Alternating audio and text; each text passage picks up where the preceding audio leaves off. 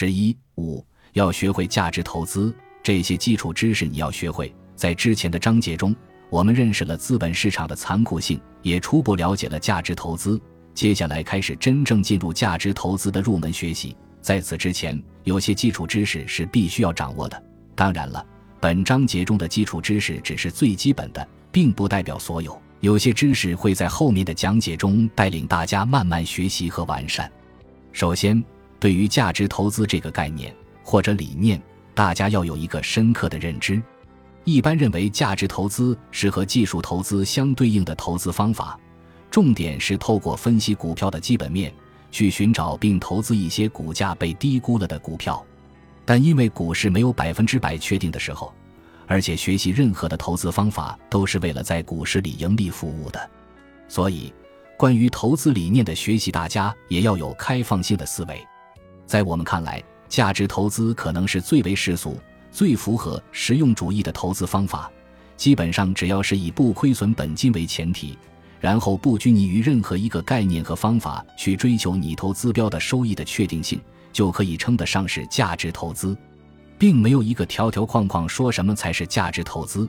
其实也只有这样，投资者才能不断审视现实世界，修正自己，进化自己，才能从这个世界上，不同的市场，不同的经济领域。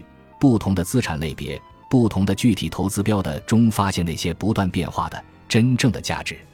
解决了思路问题，就要开始认识一些行业里的基础概念，这些有助于进一步的深入学习。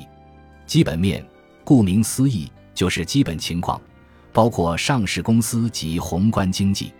股票长期投资价值的唯一决定因素就是企业的基本面，所以。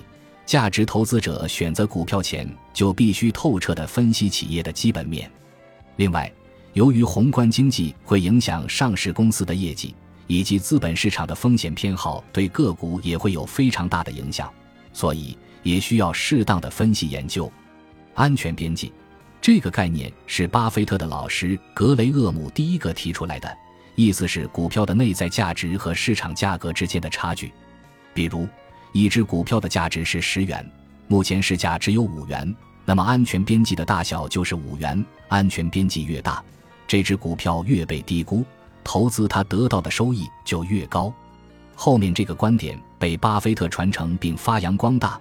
他曾打过一个比喻：我建一座能承重三万磅的桥，但却只让通行一万磅的车。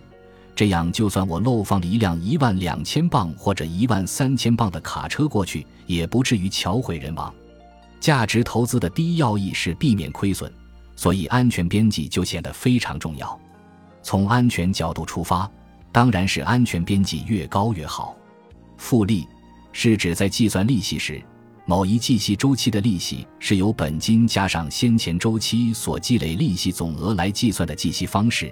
即通常所说的利滚利，复利被称为世界第八大奇迹，原因在于它确实非常神奇。在避免回撤的情况下，即使比较小的涨幅，经过时间的累积，后面的增长也会是指数级的增长。牢记复利思维，避免回撤，尤其是大幅度回撤，则会自动过滤掉各种短线炒作的自杀行为。估值。公司估值是指着眼于上市或非上市公司本身，对其内在价值进行评估。由于公司的股票价值最终就是公司价值的体现，所以需要对公司内在价值进行评估。这个评估的过程就叫估值。对公司估值可以有很多种方法。目前市场上通用的方法有市盈率法 （P） 即公司市值、公司盈利。粗略理解，这个数值就是回本时间。是净率法，PB，公司市值、公司净资产，这个数值为多少，就意味着相比创始股东用了多少倍来购买公司的股份。比如是净率为二，意味着相比创始股东，你用两倍价格来参股。另外常见的估值方法还有 PEG 等，这里先不展开，后面在估值的章节我们会具体讲。ROE，净资产收益率，又称为股东权益报酬率。是净利润与平均股东权益的百分比，是公司税后利润除以净资产得到的百分比率，反映的是公司运用自有资本的效率，也是评估企业长期盈利能力的最佳指标。在合理或较低的估值，投资 ROE 较高且比较稳定的行业，大概率可以获得比其他行业更高的收益。净利润增长率，当期净利润与基期净利润的百分比公式等于当期净利润基期净利润乘一百百分号，代表企业当期净利润比上期净利润的增长幅度。指标值越大，代表企业盈利能力越强。企业必须赚钱才能持久活下去，所以净利润的增长就非常关键了。当然了，对于像互联网企业之类的股票，最开始追求成长性。对净利润的要求不高，因此主要看用户增长情况、营收情况等。股息率，股息与股票价格之间的比率。股票投资的本质就是参股做生意等赚钱的分红，股息率就是反映企业的分红情况。理想状况下，当然是越慷慨越好。不过这也不代表不分就不好。有些公司由于有自己的发展计划，不一定会分红，而是把钱用于扩大再生产。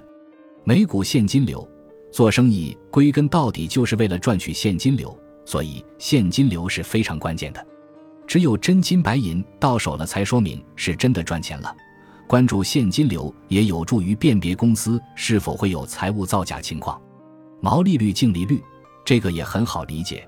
做生意就是为了赚钱，不同生意之间的赚钱能力肯定是不同的。